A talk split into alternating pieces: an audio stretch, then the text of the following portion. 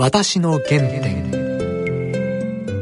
番組のご案内役は東海大学教授の楊千栄さんと放送作家の梅原由香さんです。全国の皆さんご機嫌いかがでしょうか？楊千栄です。梅原由香です。今日はですね、はい、私にとってはもう念願のゲストの方です著名なラジオのパーソナリティで高島秀武さんです。もうね「オールナイトニッポン」とかそれから日本放送の朝の番組とか野球中継。はい。もう本当に先日日大芸術学部の木村先生と話した時に私にとっては高島さんは神ですと。神が高島さん、だから日本戦後の日本の数多くの方にとってはもう最高の思い出ということで今日は日本のラジオの黄金期の話も含めていろいろお聞きしたいと思います。はい。それでは私の原点進めてまいります。私の原点。それでは高島さん今日はよろしくお願いします。どうも。ご無沙汰してます。大変嬉しく思います。いやいやいや私もねあの楊先生の番組から声がかかったそうねす。っごい嬉しかったですよ。懐かしくてなんと言っても今でもねすごくお若いですけども。いいえ。いやだってご存知でしょ？そのトップスターだったっていう。いいえ。ね。奥さんもそうですけどね。いいえ。え私は日本に来てからすでに35年になりまして、そんなになりました。だけど私今一つ寂しいことあります。ー、何ですか？私以前はいつも車運転しながら日本放送の番組に合わせて高島さんのお話を聞きながらええ。車の中で一人で声を出してブツブツ真似していました。もう声を聞きながらこの唇をしっかりと尖らせて発音する感じをへえ私こんなに美しい日本語のお発音 それは言い過ぎですよ。こんなに聞きやすいこのリズム感この間の置き方。だからこの番組を始めましたらすぐディレクターにええ。私一番お願いしたい人。そして先日日本大学芸術学部の学部長の木村先生にご出演していただいたら、ええ。彼はなんと自分の心の中に一人神と。神。神様。ええ。神と呼ぶ方がえいますと「どなた様ですか?」と「高島さんです」と。えいやもうずっと高校時代から大学のお受験のね準備しながら徹夜でいやいやいや。聞いてたと。いやなんか光栄を通り越してなんか明日あたりもう成仏するんじゃないかみたいなね。私はね本当に自分が日本に来る前日本のラジオの黄金期。つまりあえて古き良き時代という表現使わない。むしろ今でも続くべき時代。一つの日本の本来が持つべきラジオの美学、ええルネサンスしていただきたいという気持ちで今日ああそお願いしまして。私を思うラジオ、また木村先生との話聞いて、多くの方も実際今もそう思ってらっしゃる。あ美しいラジオはこのようなものです。美しい日本語はこうであるんです。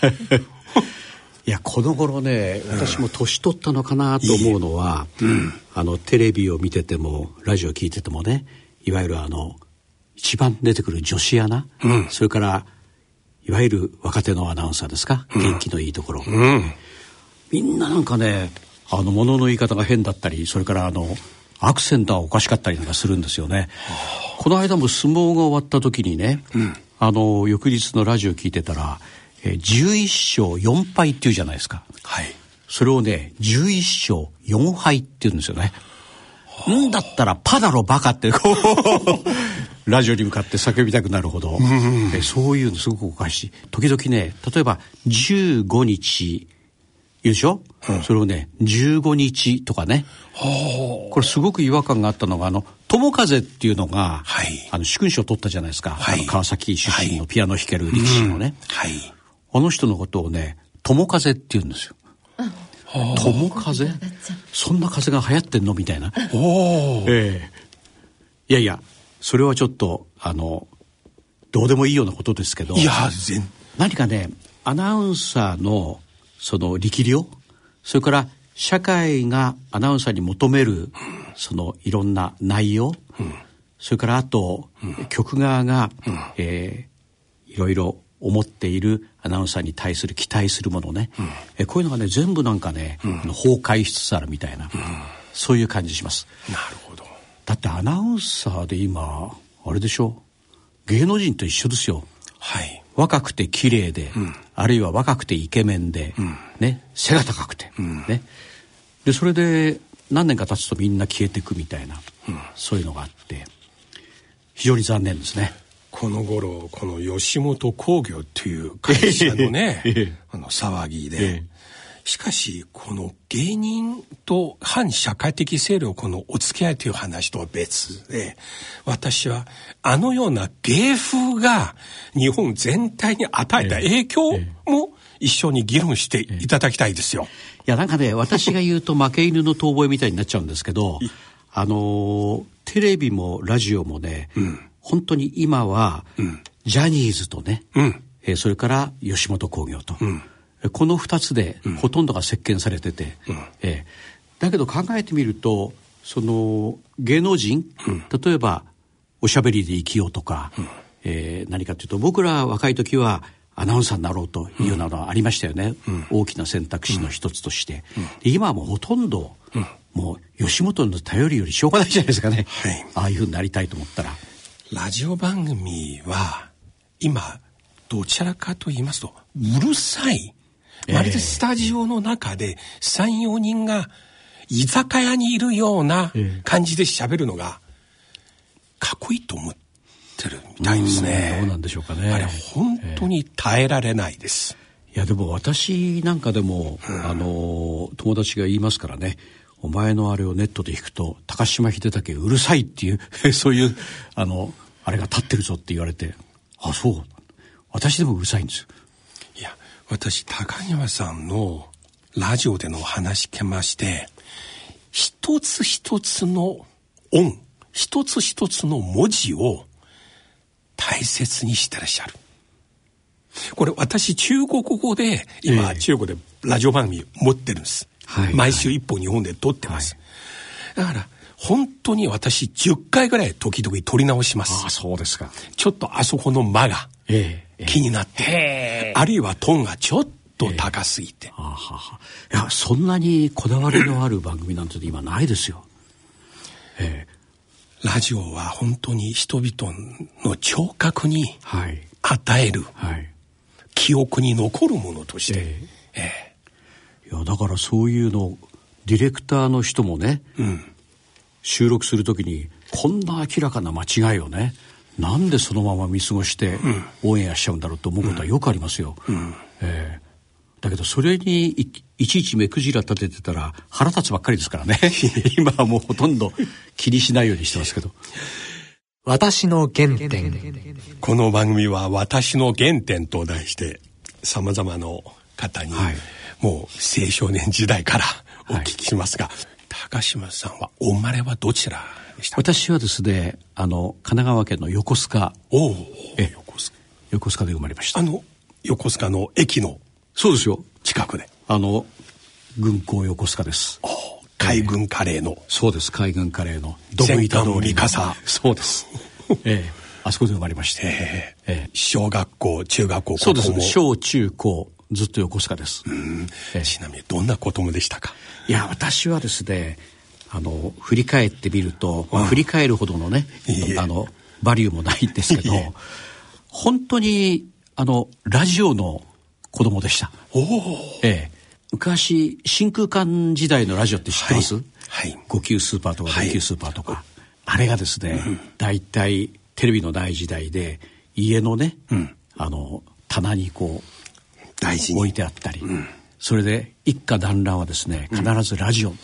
新諸国物語笛吹き童子とかね、オラサンタだとかねそれからあとは NHK の夜のね、いわゆるクイズ番組とか、はい。あまりにも有名な「君の名は」とかなんかいろいろあったわけですけどもでそういうのね毎日毎日聞いて育って父親が実はねあの太平洋戦争であの中国戦線2回行っててね、まあ、これを深く言い出すとね喧嘩になっちゃうといけない言いませんけども、うん、で帰ってきてもふぬけみたいになっちゃってラジオを聞くことだけがね楽しみだったんですね。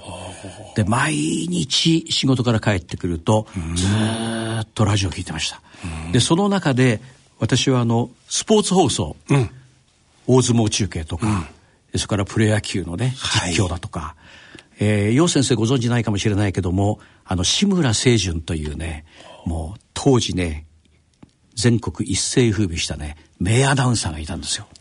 で私はその人のいわゆる放送を聞くのがねものすごく好きになってである時自分もねこういうふうになりたいというふうに思って私はラジオのスポーツアナウンサーになりたかったんです。えー、聞きながら真似してた。えもう真似もしましたしね。もうとにかく一種の今で言うとオタクですね、うん、えー、少しあいつおかしいんじゃないかっていうぐらい 母親が心配しましたから本当に、えー、お前他に好きなことはないのかって言われて。そんなような感じで。で終戦直後のことですからあのアナウンサーになるのもなかなか大変でね、はい、で時々言うんですけど私とは比べ物にならないぐらい勉強のできたね姉がいたんですよもう亡くなりましたけど、はい、でその姉があの、先生がよくうちに来て、えー、佐藤って言うんですけどね、うん、佐藤さんお母さん、大学にやりなさいって。佐藤さんだったらね、世の役に立つようなね、もうとってもいいね、あ。の、これからの時代を引っ張っていくいい女性になれるよみたいなこと。を、うん、校長先生とかいろいろ来て説得するんですよ。うん、で、僕がアナウンサーになりたいって言ったら、アナウンサーはね、まあなんだか知らないけども、大学出てないとね、受験できなかったんですよ。今もそうかどうか知りませんけど。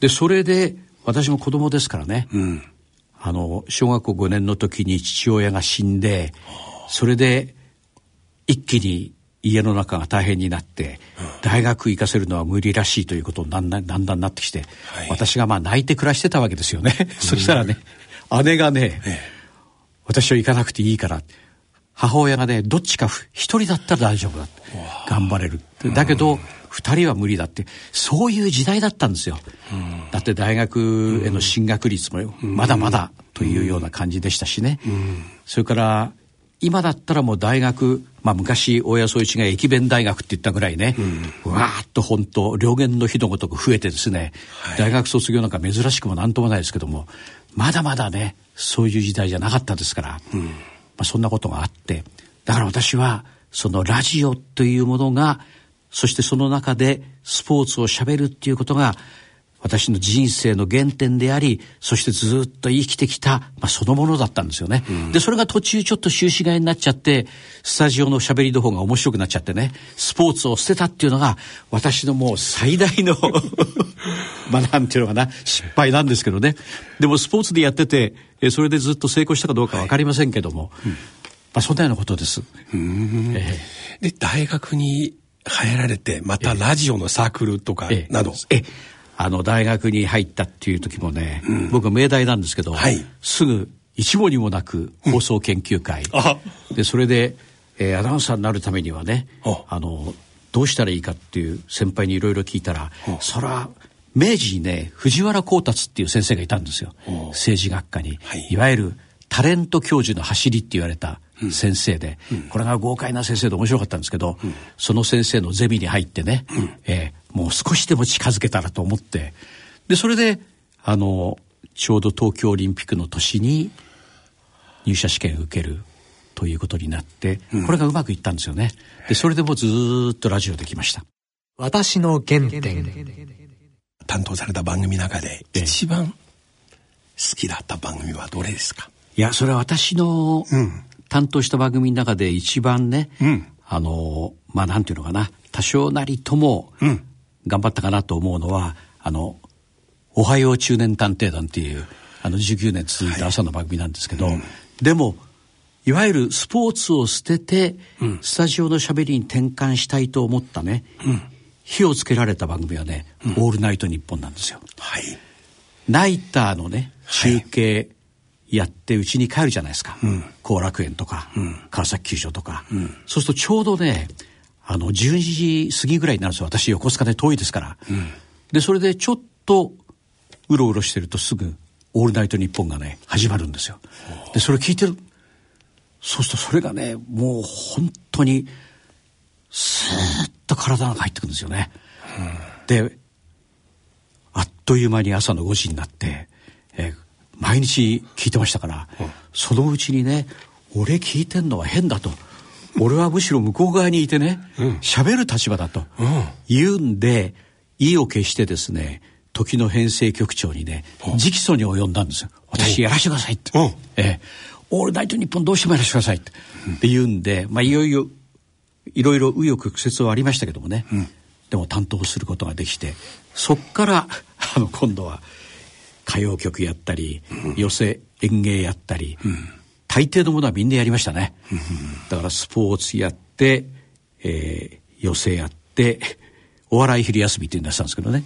やって、えーそれから今度は芸能を8年やって、ちょうど横須賀出身の桃江ちゃんがあのデビューで、えーそれで武道館の引退をねする最後の中継も私やりましたしでそれがあのいわゆる芸能8年ででその後がまあニュース情報番組という。でその時に先生にお世話になったと。いい こういうことになるいやーえ。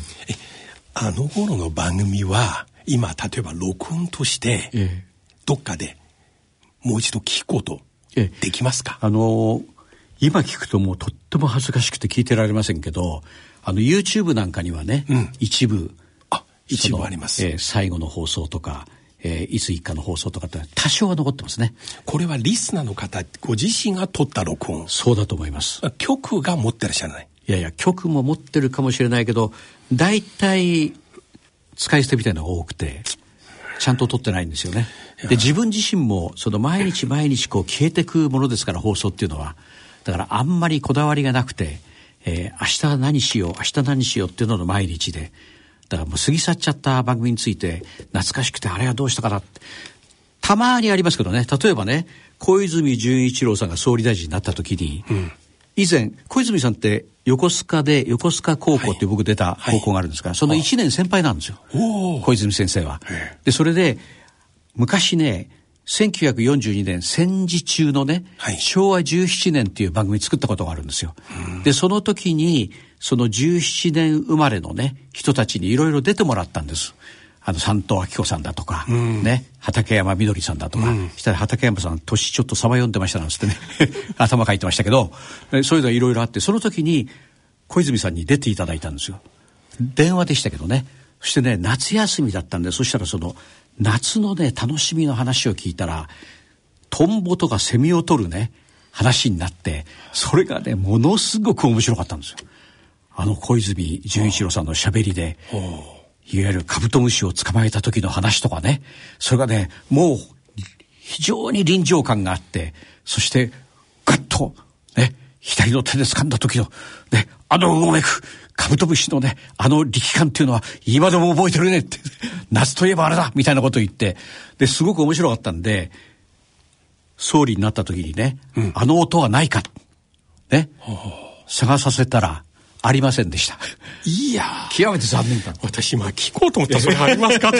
それがねもったいないなと思うと時々思い出すんですけどね。まず残ってませんね。あのね私はね今の中国、まあ、正直申し上げましてまあ政党も政権大変嫌いでございます特にここ数年の逆戻り。もうここでは言いたくないけど、しかしインターネットのおかげで最近一ついいことができました。はい。つまりスマートフォンのアプリ一つで、え以下のようなコンテンツ全部聞けます。え。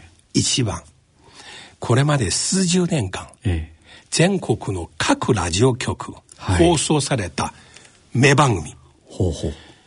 その方のお名前、あるいは番組名、検索すれば全部出ます。あそうなんですかもう、80年分ぐらい、へえもう、狂劇漫才とええ、毎日の帯の番組、ええこれ聞けます。それは中国の？中国のアプリ。はあアプリでこれ、トンボ FM。日本語に訳すと、中国でチンティン FM。で、これは一つ。もう一つは、現在、各ラジオ局のライブの番組。はいこれ日本の今のラジコンと同じですね。そうですか。3番目は、ラジオの電波ではありませんが、パーソナリティが毎週喋って、えウェブ上にアップロード、アップロードしたもの。これ私もこのように、は毎週一つ、日本追走録という形で日本で見たものを読んだ本、え高島さんとの今日のお話も必えいずやいや、だからそれが、楊先生逆に言うとね、なんか、ある種、その、放送は消えるものだと思ってましたから、昔はね。もう放送送りっぱなしっていうようなもんで、はいで消えるもんだと思ってたんで、相当突っ込んだ話も平気でできたんですよ。ね。もう今言ったってね、どうせ証拠残らないんだから、ね、関係ないだろみたいなことで。確信犯的に喋ってそう喋った。で、ところが今はね、全部、そうやって残されるでしょ？そうですね。これが怖いですね。いや、でもいいことです。えもうこんな年になっていまして、私もあと2年で定年にあ先生もそうですか？もう恐れるものありません。い早いな、本当にな。や、ええあの、このような形で残って、えええええそうするとですね、ええ文化の蓄積、はい、はい。一つの伝統が活断層起きなく、あで、今の若い世代が当時の名番組のリズム、あるいは映像よりも見える情景をはい。聞くことによって想像できます。私なんかちょうど学生の時とか、それからあの、アナウンサーで若い時に、あの、愛宕山の、当時は NHK の放送文化研究所ね、今名前変わりましたけど、あそこに行ってね、昔のね、NHK のね、名番組ね、あれをね、聞きました。で、私はとにかくラジオオタクだったですから、NHK の公開放送ってのはほとんど見てるんですよ。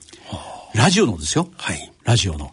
あの、応募して券をもらってね、それで見に行くんですけど、で、そういうのをこう聞いてたらね、まあ懐かしくてね、例えばほら、オリンピックの名放送とかあるじゃないですか。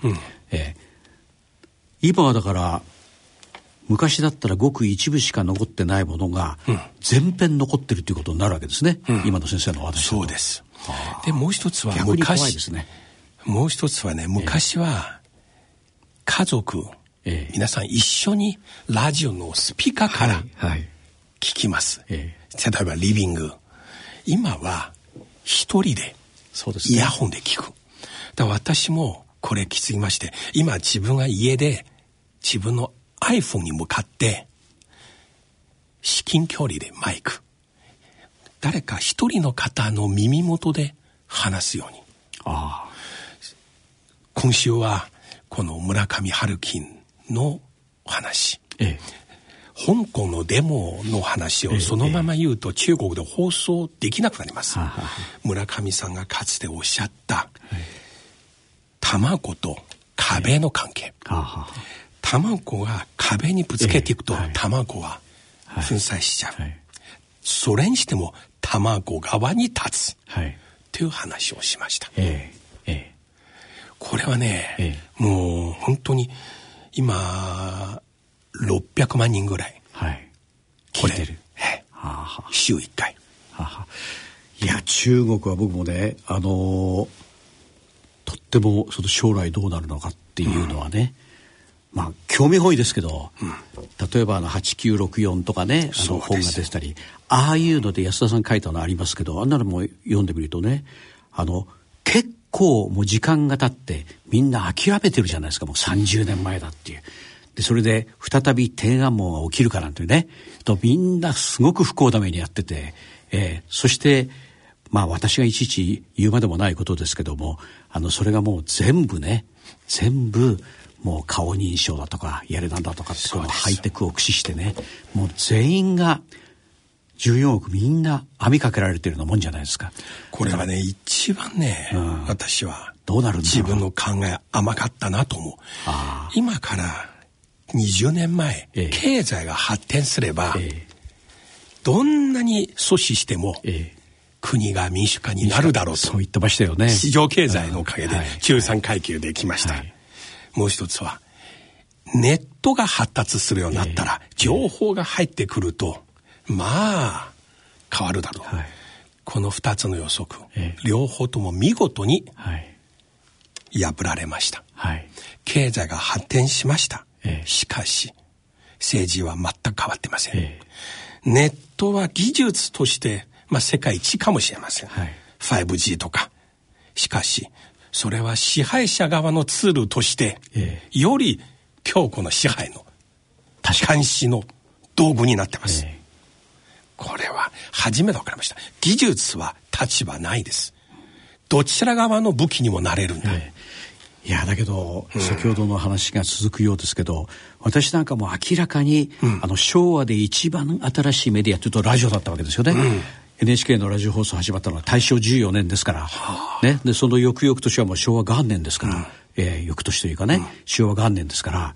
だから一番新しい情報ツールがラジオだったわけですよ。で耳から聞く、はい。で昔のほら第二次世界大戦がどうしたこうしたとかっていうあれ聞くと、みんなラジオ。ね。そうですね。いや聞いてるじゃないですか、であれだった最先端だったものがもう昭和の終焉とともにね、まあ、平成でもねラジオ生き残りました、で今でもありますけども、あの本当にこんなにドラスティックにね、劇的にいわゆるそういうメディアというかツールが変わった時代ってのはないんじゃないですか。さっきおっしゃったその 5G なんかもね私も詳しいことは分かりませんけどとにかく驚くのは例えば2時間の映画をダウンロードするのにね、3秒しかかかんないでしょ？そうです。3秒ですよそうです。 One、two、three、ヒャッね、これ、そんなことがね、あり得るのかという。だからそういう、とてもじゃないけど、ついていけないような時代の中にね、もう突入してて。だ私なんかね、もうまさに、あの、年齢的に言ってもね、いつどうなるか分かんないような年齢に近づいてきましたけども、本当に理解することすら難しいね。そういう時代の中に頭突っ込んで、いや、これから、普通だったらちょっとは、これから10年先はどうなるのかなとかって、自分でも予測がつくような気がするじゃないですか。今、全くないですね。ええ。明日がわからない。でも私はだからこそはい。高島さんのようなラジオでの話し方はい。あるいはリズム ええそのテンポをこのまま忘れられてしまうことではなくむしろ今のうちにどんどんご出演してできれば小説の朗読散文やエッセイの朗読はい。からラジオの番組で第一人称で自分自身のこれまでの人生思い出を語りながら二つのこと残ります。一つはあの時代の記憶もう一つはこのような形でラジオで話しますよっていうお手本いやいや、そんなことをおっしゃってくださるのはね、陽先生だけです。いいえ、ええ私、多くの方、今、すで いやいやいにや、もう、そろそろいい加減にしろと、あのうるさい、日本語を汚した喋りを、みんな思ってしゃいます。私はね、万国共通してるのは、ええ私、中高でラジオやっても、日本語で今話しても、え実際、いい番組なら同じです。あはは一つ一つの文字、言葉を大切にする人。ええええいやーとにかく、あの日本語の私もね、その深さっていうのはねほとんど分かってないと言っていいと思うんですけどでも昔こういろいろこう教わって耳に残ったことわざだとかね、いろいろあるじゃないですか、ええあのとってもなんていうかな短く簡潔な表現とかね、はい。ああいうのはですね若い人に、ね、通じなくなりましたね。いやそれからつまんないことですけど例えば落語でね「うん。鶴は千年亀は万年」なんつって、はい。ね。えー人間はまあ100歳まで今生きるなんて言ってますけど鶴はね千年亀は万年。ある若い人向けのところで外で僕喋ってる時にね、でその話をちょっとして「鶴は千年亀は万年」なんて言うけどもね。ある人がお祭りの夜店で亀を飼ってね、えー、家へ持ってったらコロッと死んじゃったと。で、そのお祭りのね、その亀を売ったおじさんのところに、おかしいじゃないかって言ったら、坊や、その亀はちょうど昨日万年目だったんだっていうね、そういう話をしたらね、誰も笑わないんです。私なんかはそれ落語で聞いたんですよ。私のオリジナルじゃないですよ。で、そういう話があった。例えて言うと、そういうようなことがね、全く若い人に通用しなくなりましたね。いや、そ今の話で、これこそ本物のユーモアですね。イギリスの文学では、ユーモアの定義に関して、知力の優越感を感じるもの。はあ、はあはあ、つまり、この話聞いたら、聞く方が一瞬でこの分かったっていう自分の知力の優越感を感じるという快感なんです。決して目の前にいる方を馬鹿にする、差別する、という話じゃないですよ。うん。そのために、むしろ自重するんですね。なるほど。知力の優越感。いや、日本も。そのレベルだと私はさっぱりわかりませんね、もう。日本は私はね、うん、日本のアイデンティティなどの話だとわかりませんが、えーえー、しかし少なくとも言えるのは、日本人の心の中には、美学というもの、美というものは非常に高いところにおいて重視してらっしゃる。時には合理性を超えて、あえて損をしても美を追求する。その美とはやはり言葉の美。あの、品のある美。はい、ラジオもまさにそのようなものですよ。えー、ラジオはいいパーソナリティによって美しい日本語を話していただくのも本当に重要ですね。なるほど。私、もしできれば、高島さんに中国向け、あるいはアジア世界向け、日本語の朗読のね、CD、音声をね、作っていただきたいですね。世界中の方、例えば中国の大学で日本語を学ぶ学生は、はいはい、日本語美しいなと聞いて、これ一番いい勉強の意欲なんです。私はこれをね、本当にぜひお願いしたいと思います。いやそんな貢献ができるなんてね。いや朗読も本当に以前はなんて言うんでしょうかね、えー、一つの独立した分野でみんな目指しましたけどこの頃はもうみんなね、うん、まあなんて言ったらいいんでしょうかね、うん、あの随分乱雑になってきて、えー、結構難しいかなというような感じもしないではないですからねあれは年季必要ですからね。朗読っていうのは。いやあのまた近いうちにぜひありがとう一緒に日本のラジオの過去とさらにいい番組を今の若い方に聞かせるためにご出演お願いいたします。はい、なんかね、えー、むしろね緊張感を覚えまして、本当にどうしたらいいんだろうと思ってます。いいえー、私の履歴書のようなものなので一、うん、回だけではありません。またじゃあ機会があったら一つ、はい、えー、今日お役に立てるかどうか別にしてよろしくお願いします。よろしくお願いします。ありがとうございました。ありがとうございました。私の原点。いやー、高島さんの話、もっともっと聞きたいですね。日本のこのラジオのいわゆる黄金期、実は私はまだあの頃日本に来てませんでしたけれども、今日聞きましたら、本当にすごい時代ですね。当時高校生とか大学の入試を準備しながらみんな聞いてたんですね。そうですね。ラジオを聞きながら勉強するっていうのが一つのスタイルみたいな感じになってました。私自身もそうでしたけれども、はい、だから高島さんにお会いできてもうとても幸せでした、うん、またこの番組もぜひこれからもう高島さんにまたご出演お願いしたいんですね、はい、その続きを聞きたいと思います。はい。番組では皆様からのご意見ご感想をお待ちしていますまたこの番組はポッドキャストでいつでもお聞きいただくことができます。詳しくは番組のホームページにアクセスしてください。